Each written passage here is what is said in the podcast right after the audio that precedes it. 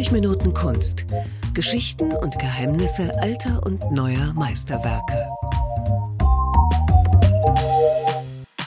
Hallo und herzlich willkommen zu 30 Minuten Kunst. Mein Name ist Jens Trocher und ich bin heute ins schöne Berlin gereist, in die Alte Nationalgalerie zu einer ganz besonderen Ausstellung, die Sezessionen heißt. Und in der Nationalgalerie, in der Alten Nationalgalerie, bin ich verabredet mit Anina Gröger. Hallo.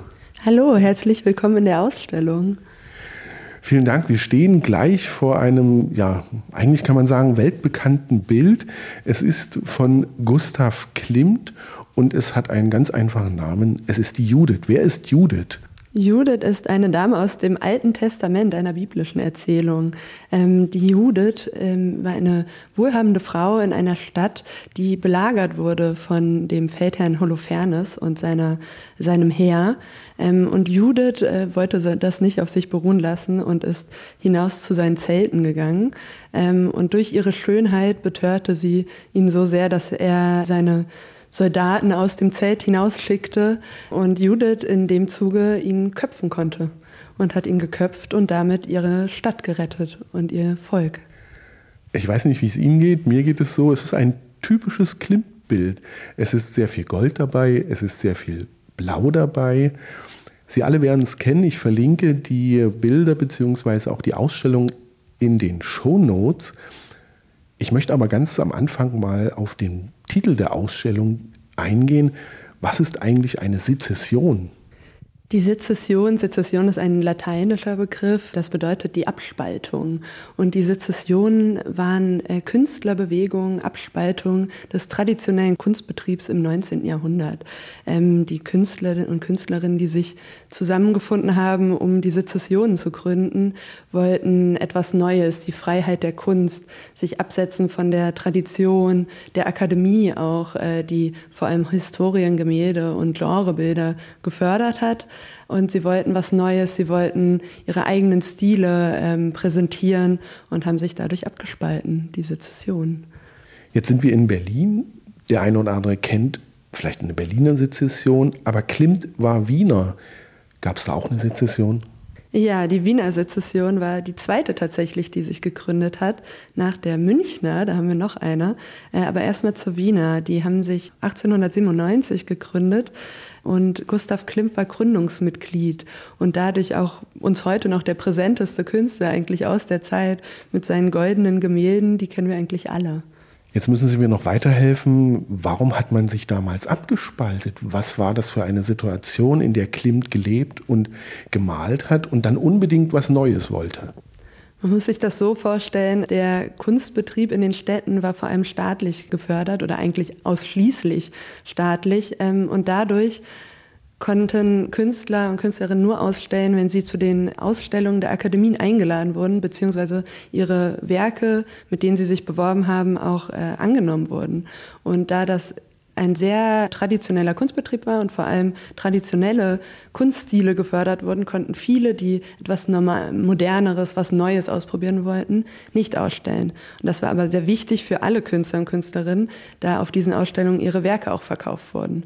Das heißt, das war die finanzielle Grundsicherung, bei diesen Ausstellungen auszustellen.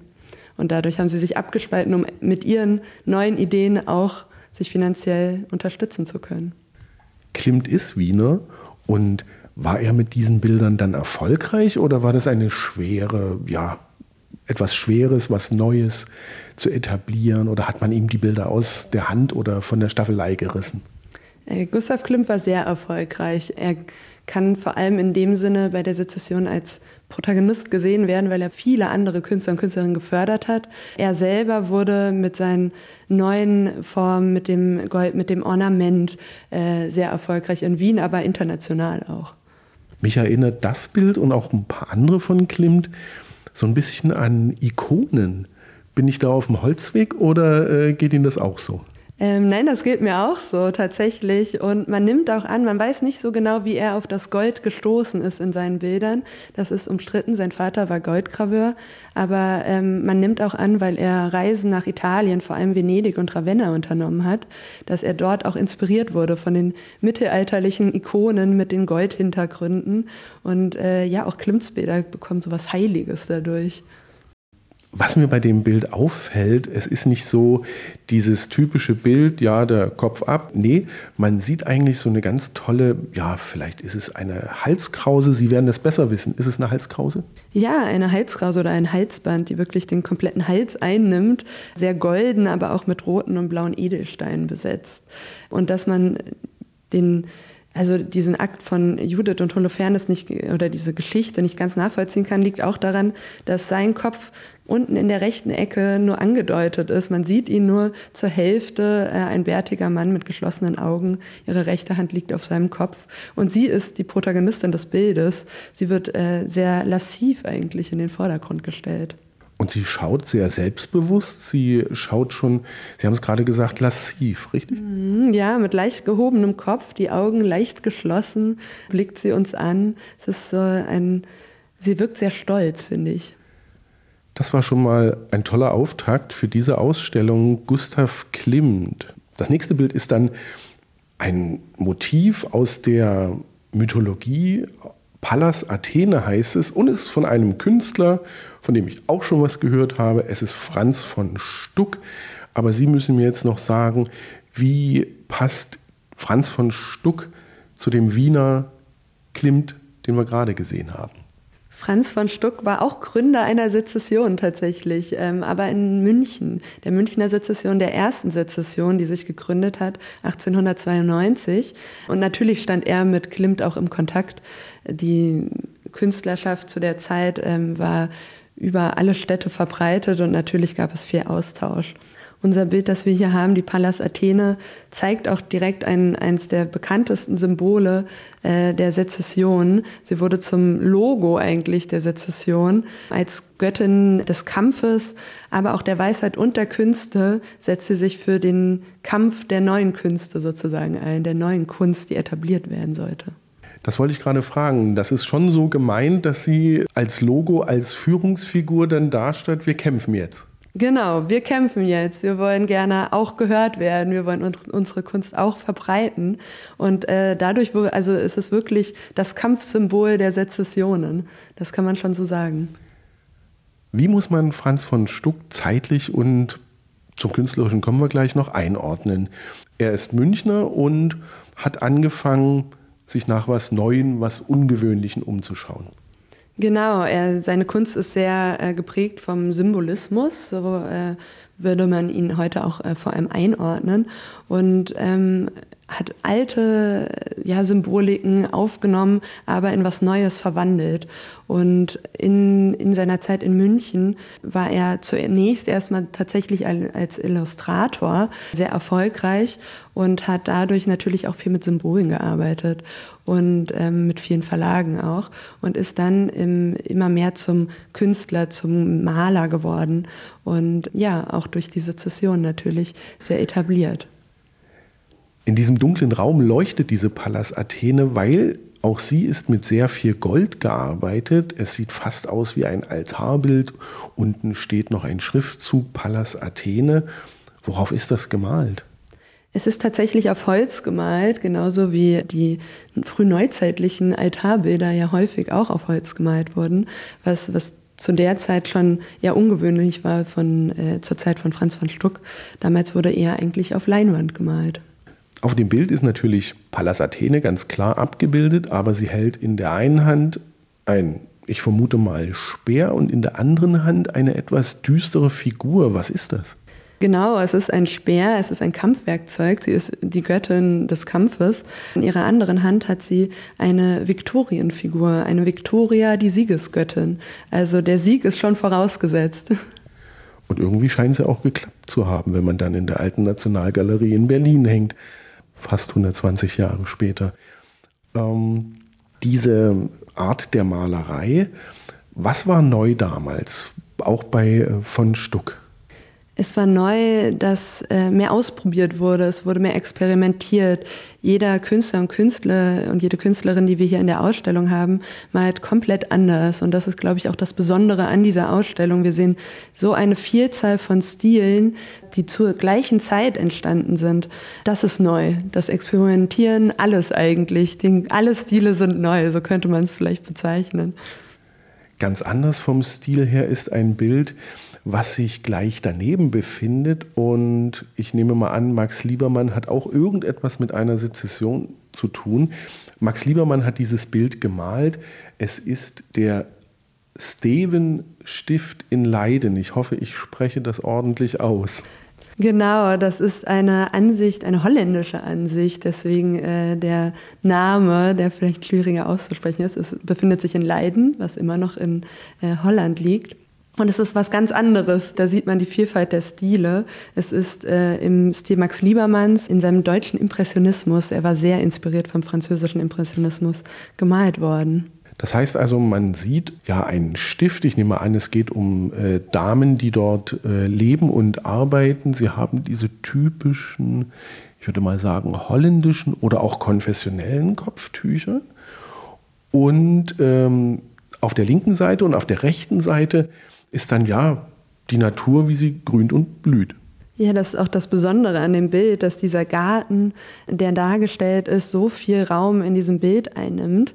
Der Stevenstift ist ein Armen- bzw. Altenhaus für Bedürftige gewesen und Genau die Damen, die vor der Häuserwand auf der linken Seite sitzen, sind traditionell gekleidet. Das findet man bei Max Liebermann immer wieder. Er hat äh, sich sehr in, viel in Holland bewegt und viele Werke sind dort entstanden. Und gerade dieses Traditionelle mit der Natur äh, haben ihn besonders inspiriert. Jetzt habe ich bei der Beschäftigung mit Max Liebermann gelernt, dass er sich ja solche Motive eigentlich ganz gerne ausgesucht hat. Er hat nicht nur Könige, vielleicht reiche Kaufleute gemalt, sondern eher auch Menschen am, am unteren Rand der Gesellschaft. Das ist richtig und das ist auch eine der Neuheiten, dass ich mit der kompletten Bevölkerung eigentlich beschäftigt wurde von den Künstlern und Künstlerinnen und gerade Max Liebermann ähm, wollte oder hat vor allem Menschen porträtiert und gezeigt, die bei der Arbeit waren, wie auch die beiden Damen, die gerade ja, man kann sagen, wahrscheinlich Handwerksarbeit ausführen. Auch wieder eine Eigenschaft von Max Liebermann. Es ist alles immer angedeutet. Man denkt, man äh, sieht alles und doch ist es nur angedeutet. Über den Damen ist ein kleiner Käfig zum Beispiel mit zwei Vögeln, zwei Kanarienvögeln, zwei gelben Punkten aber eigentlich nur, wenn man genau hinblickt. Es sind eigentlich nur zwei Punkte. Das ist äußerst spannend. Man muss da allerdings ein bisschen an das Bild herantreten. Wissen Sie, wie das damals ankam, wenn man plötzlich ja auch andere Menschen gemalt hat, die jetzt vielleicht nicht den oberen Einkommensgruppen angehört haben und diese Bilder dann kaufen konnten? Es kam zunächst erstmal nicht so gut an, deswegen wurden sie ja nicht ausgestellt, die Gemälde. Sie wurden nicht auf den äh, Akademieausstellungen ausgestellt, aber das Interesse der Bevölkerung war sehr groß daran. Und da wiederum kamen sie sehr gut an. Die Sezessionen und die Sezessionsausstellung hatten enormen Erfolg. Ähm, der Größteil der Bürgerschaft vor allem war sehr interessiert an diesen Gemälden. Nur aus den akademischen Ebenen äh, waren sie eher ja, sie provozierten, sagen wir so. Das heißt, Max Liebermann und seine Berliner Sezession haben dann, wie die anderen wahrscheinlich auch, eigene Ausstellungen ja, veranstaltet. Genau, sie haben eigene Ausstellungen veranstaltet. Dazu haben sie erstmal eigene Gebäude bauen müssen, weil sie keine Räume hatten. So kommt es zum Beispiel, dass die Münchner Sezession ihre erste Ausstellung am Lehrter Bahnhof in Berlin hatte und gar nicht in München. Ähm, aber ziemlich schnell bauten sie ihre eigenen Ausstellungsräume und sie unterschieden sich auch im Ausstellen von den Akademieausstellungen. Die Akademieausstellungen hängten ihre Bilder wirklich bis unter die Decke. Sie waren gefüllt mit Bildern. Und die Sezessionen wollten jedem Werk seinen Raum geben und haben sie deswegen nebeneinander gehängt, so wie wir es heute noch kennen. Also sie prägten unser heutiges Verständnis von Ausstellungen. Und waren die Ausstellungen damals für jedermann zugänglich? Genau, man konnte einen äh, Eintritt zahlen und konnte dann ja in die Ausstellung reingehen. Es gab Kataloge, ähm, wie es heute auch noch ist, nur ohne Katalogtexte, so wie wir es kennen, sondern es waren tatsächlich einfach alle Werke aufgelistet, die ausgestellt waren, mit dem Vermerk, ob sie zum Verkauf stehen oder nicht. Sie haben gerade das Wort Verkauf gesagt. Auch hier die Frage, konnte Max Liebermann denn mit solchen Bildern auch Geld verdienen? War er ein erfolgreicher Maler in dem Sinne, dass er auch davon leben konnte? Er konnte sehr gut davon leben tatsächlich. Ähm, er war bei der Gründung der Berliner Sezession 1899 auch schon ein etablierter Künstler. Also er trat vor allem als Förderer der anderen Künstler und Künstlerinnen auf. Ähm, und er hat sehr gut verdient und war auch sehr erfolgreich in Berlin und ist damit eigentlich der bis heute bekannteste Berliner Maler, würde ich sagen. Nicht ganz so bekannt, zumindest für mich, ist der nächste Maler Ferdinand Hodler genannt. Und das Bild, vor dem wir stehen, ist ein monumentales Bild mit drei Frauen und einem jungen Mann. Und ich finde den Titel so toll. Der Titel ist Jüngling vom Weibe bewundert 2. Also ist sogar die zweite Version. Und es ist genau das, was eigentlich dargestellt ist. Es ist ein Jüngling, ein nackter Jüngling, der von äh, drei Frauen bewundert wird, die als Rückenfiguren dargestellt sind und sich zu ihm umwenden. Und lassen Sie mich raten, das Bild hat doch damals bestimmt einen kleinen Skandal ausgelöst.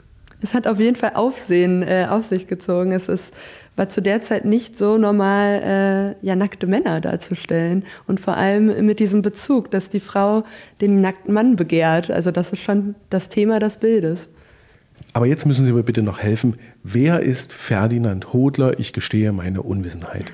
Ferdinand Hodler ist ein Schweizer Künstler gewesen. Ähm, deswegen ist er bei uns auch gar nicht so bekannt heutzutage. Doch hat er, nachdem er schon in der Schweiz und Frankreich vor allem Erfolg hatte, hatte er Probleme damit, in Deutschland und auch Österreich Fuß zu fassen. Er wurde oft als Träumer äh, bezeichnet und ist dann aber äh, durch die Sezession, weil sie die Sezession internationale Künstler fördern wollten, viele internationale Künstler haben auch ausgestellt bei den Sezessionen. Und sie haben ihm, also die Berliner Sezession hat ihm 1905 einen kompletten Raum, einen Ausstellungsraum gewidmet, wo er zwölf Gemälde ausstellen konnte. Unter anderem auch die erste Version dieses Gemäldes, das wir hier sehen. Und ähm, genau, und hat damit seinen Durchbruch in Deutschland und auch in Österreich gehabt. Offensichtlich aber inzwischen auch wieder ein bisschen in Vergessenheit geraten. Also vielleicht brauchen wir wieder so eine Ausstellung. Wenn ich das Bild sehe, auf jeden Fall. Also ich finde das ganz umwerfend und Hodler ist auf jeden Fall eine Entdeckung, liebe Hörerinnen und Hörer in der Schweiz. Wir haben ihn wiederentdeckt. Ferdinand Hodler. Sie haben gerade gesagt, die Abbildung nackter Herren äh, war damals nicht so üblich. Ich erinnere mich, wir haben zum Anfang der Ausstellung auch eine nackte Dame gesehen. Ist das gänzlich neu? Auf manchen alten Meistern sind ja doch der eine oder andere Recke oder Heilige nackt zu sehen es ist nicht gänzlich neu. Es ist, glaube ich, eher gänzlich neu, dass diese Darstellung der Frau, die sich nach dem Mann verzehrt, das ist das, der eigentliche Skandal, könnte man sagen, in diesem Bild, dass es nicht ein stark, also er, er, sieht schon stark aus, der junge Mann, aber ähm, es ist nicht ja, die Stärke des Mannes dargestellt, sondern eher die Begierde der Frauen. Und ich stelle einen Altersunterschied fest zwischen der Frau und dem Jüngling, so wie es auch im Bildtitel bezeichnet wurde. Und ähm, das sorgt ja heute auch noch für Aufregung. Das stimmt. Das ist äh, bis heute noch ein provokantes Thema, würde ich sagen. ich muss gestehen, mich fasziniert das nächste Bild ganz besonders, weil es eigentlich für mich so ein bisschen untypisch ist. Es ist die Innenansicht eines Hauses mit einem Tisch links unten, daran sitzt so ein bisschen verdeckt eine Mutter mit ihrem Kind und sie essen oder arbeiten, das kann nicht, das wissen Sie besser. Ähm, ich glaube, sie, die Mutter liest ihrem Kind vor. Es handelt sich tatsächlich um die Frau des Künstlers, die Ehefrau und die gemeinsame Tochter, die an dem Tisch sitzen, da es eine Innenansicht von seinem eigenen Haus ist, das er dort gemalt hat. Ähm, der Künstler ist Karl Moll, ein Wiener Künstler, der auch Gründungsmitglied in der Wiener Sezession war. Und er zeigt hier, ja, wir haben tatsächlich das Gefühl, als würden wir eintreten in das Esszimmer, würde ich sagen, weil an der linken Seite des Bildes ein Vorhang hängt, den wir scheinbar zur Seite schieben, um einzutreten. Und das Besondere an diesem Esszimmer, es hat einen ganz eigenen, ich würde schon fast sagen, sehr modernen Stil. Da haben Sie total recht. Das ist auch ein Haus und auch die Inneneinrichtung eines Sezessionsarchitekten tatsächlich, Josef Hoffmann, der in der Wiener Sezession sehr aktiv war. Es gab viele Architekten, die dort auch Mitglied waren, ähm, was daran lag, dass die Wiener Sezession vor allem das Gesamtkunstwerk gefördert hat. Auch eine Idee, die damals sehr präsent war. Man wollte alles in seinem Umfeld künstlerisch und ästhetisch auffassen und er entwarf und baute dieses Haus äh, für Kamol und Koloman Moser, einen weiteren Sezessionskünstler, der in der zweiten Doppelhaushälfte dieses Hauses wohnte. Man sieht ja schon praktisch eine Einbauküche und weil Sie es gerade gesagt haben, die Gesamtheit, das ist eigentlich ja fast Bauhaus 20 Jahre früher oder 30 Jahre. Genau, das ist das, wo es eigentlich auch hina drauf hinauslief. Ähm, diese Küche, die wir da sehen, da führt eine kleine blaue Treppe hinauf und es ist eine offene Küche, also auch was ganz Modernes, was wir aus der heutigen Innenarchitektur eigentlich vor allem kennen. Jetzt brauchen wir noch zwei, drei Informationen zu Karl Moll. Sie hatten schon gesagt, er ist Mitglied der Wiener Sezession äh, gewesen. Wie kam er dazu? Er stand im Kontakt mit Gustav Klimt und äh, sie gemeinsam mit äh, vielen anderen Künstlern ähm, kam die Idee, sie wollten das Neue und vor allem auch unterschiedliche Kunstarten, Kunstformen fördern, wie zum Beispiel auch das Kunstgewerbe, die Architektur und nicht nur die Bildhauerei und die Malerei, wie es äh, bis dahin in diesen normalen Ausstellungen immer der Fall war. Und äh, haben die Idee gehabt, etwas Neues zu gründen, was alles umfasste. Ein tolles Bild. Mich hat es ein wenig schon an Vermeer erinnert. Vorhang, Fenster, Lichteinfall. Ich finde das ganz wunderbar. Zum Schluss unseres kleinen Rundgangs, wo wir natürlich nicht alle Bilder besprechen können, aber ich habe noch eine Künstlerin entdeckt und war ganz erstaunt, weil ich kannte es bisher so, dass Künstlerinnen damals weder eine Akademie besuchen durften, noch Mitglied in irgendeiner Künstlervereinigung werden durften. Das ist bei Dora Hitz ganz anders gewesen. Das stimmt. Dora Hitz war zum Zeitpunkt der äh, Gründung der Sezession tatsächlich schon eine sehr etablierte Künstlerin, muss man sagen. In Paris machte sie ihre Ausbildung und war Hofkünstlerin in Rumänien.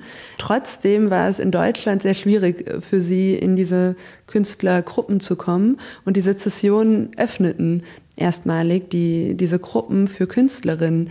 In der Berliner Sezession, wo sie Gründungsmitglied war, ähm, also wirklich aktiv ähm, mitgegründet hat, mit drei anderen Künstlerinnen auch noch, war das auf einmal möglich. Sie konnten Mitglieder werden, ausstellen, wie auch in der Münchner und der Wiener Sezession. Dort konnten sie zwar keine Mitglieder werden, aber sie konnten ausstellen. Und das hat natürlich auch das Feld für Künstlerinnen eröffnet, sich finanziell mit ihrer Kunst zu etablieren. Und im Gegensatz zu dem Bild zum Beispiel von Pallas Athene zeigt dieses das pralle Leben. Wir sehen eine, ja, eine sehr lebendige Szene mit vielen Figuren und das Bild heißt die Kirschernte. Genau, es handelt sich um eine Szene, äh, der Kirschenernte. Die, es sind mehrere Personen dargestellt, verschiedener Lebensalter, das fällt vor allem auf, die sich unter Bäumen oder Kirschbäumen vor allem ähm, ein schattiges Plätzchen gesucht haben, um mal kurz Rast zu machen äh, von der Ernte. Im linken Hintergrund sieht man ein bisschen noch den Himmel durchscheinen, aber eigentlich ist das komplette Bild, das ist ein sehr großes Bild, sehr von Licht und Schatten geprägt. Es ist sehr bewegt, der Pinselstrich ist sehr aktiv wenn man davor steht, ähm, ich frage mich dann immer, Mensch, wie ist das gemalt? Ist das jetzt Öl? Ist das auf Leinwand gemalt? Sie wissen es genau. Es ist Öl auf Leinwand und das ist sehr pastös gemalt. Also Dora Hitz hat auf jeden Fall nicht gespart mit der Farbe. Man sieht die dicken Pinselstriche, den Farbauftrag und Sie haben es schon erwähnt, es hat also eine unheimliche Lebendigkeit, die kommt durch die Licht- und Schattenreflexe. Genau, durch die Licht- und Schattenreflexe, aber auch durch den Pinselstrich, der sehr grob ist. Und ja, man hat das Gefühl, das Bild bewegt sich, obwohl es natürlich still ist. Man hört fast im Hintergrund so ein bisschen das Rauschen äh, der Blätter im Frühsommerwind. Ja, genau. Und auch die Unterhaltungen, die vielleicht die Personen, die dargestellt sind, führen. Jetzt sind wir mit dem Rundgang und den Bildern schon fast am Ende. Was ich bitte noch ein bisschen auseinanderklamüsert haben möchte, ist, es gab drei Sezessionen in Wien, Berlin und München. Kannten die sich? Haben die miteinander korrespondiert? Haben die sich getroffen oder war, war das ein Zufall, dass es das zu dieser ja, fast gleichen Zeit gab? Nein, das war natürlich kein Zufall. Also die erste Sezession in München hat sich gegründet 1892 und dort war zum Beispiel auch Max Liebermann Gründungsmitglied, der später dann die Berliner Sezession gründete. Und so verläuft eigentlich die komplette Geschichte der Sezession. Alle Künstler und Künstlerinnen waren miteinander verknüpft. Es war ein großes Netzwerk. Manche waren in einzelnen äh, Sezessionen aktiver und Mitglieder, ähm, aber auch teilweise in mehreren Sezessionen Mitglied oder mindestens korrespondierende Mitglieder und haben überall ausgestellt. Also auch Gustav Klimt hat zum Beispiel die Judith, die wir am Anfang gesehen haben, 1905 bei der Berliner Sezession ausgestellt. Und jetzt haben wir sie seitdem das allererste Mal wieder hier. Das ist toll und jetzt erschließt sich auch, warum der Titel der Ausstellung nicht Sezession, sondern Sezessionen heißt. Genau, es sind mehrere und nicht einzelne, wie wir sie sonst immer bei Ausstellungen auch gesehen haben. Es waren immer lokale Ausstellungen, die wir bisher hatten äh, zu den verschiedenen Sezessionen und hier wir, führen wir sie das allererste Mal wieder zusammen. Das ist nicht nur eine tolle Idee, sondern es ist auch eine ganz tolle Ausstellung. Die müssen Sie unbedingt sehen in der Alten Nationalgalerie in Berlin. Vielen Dank. Vielen Dank Ihnen auch. Wir freuen uns auf Sie. Das waren 30 Minuten Kunst. Vielen Dank fürs Lauschen. Bis zum nächsten Mal.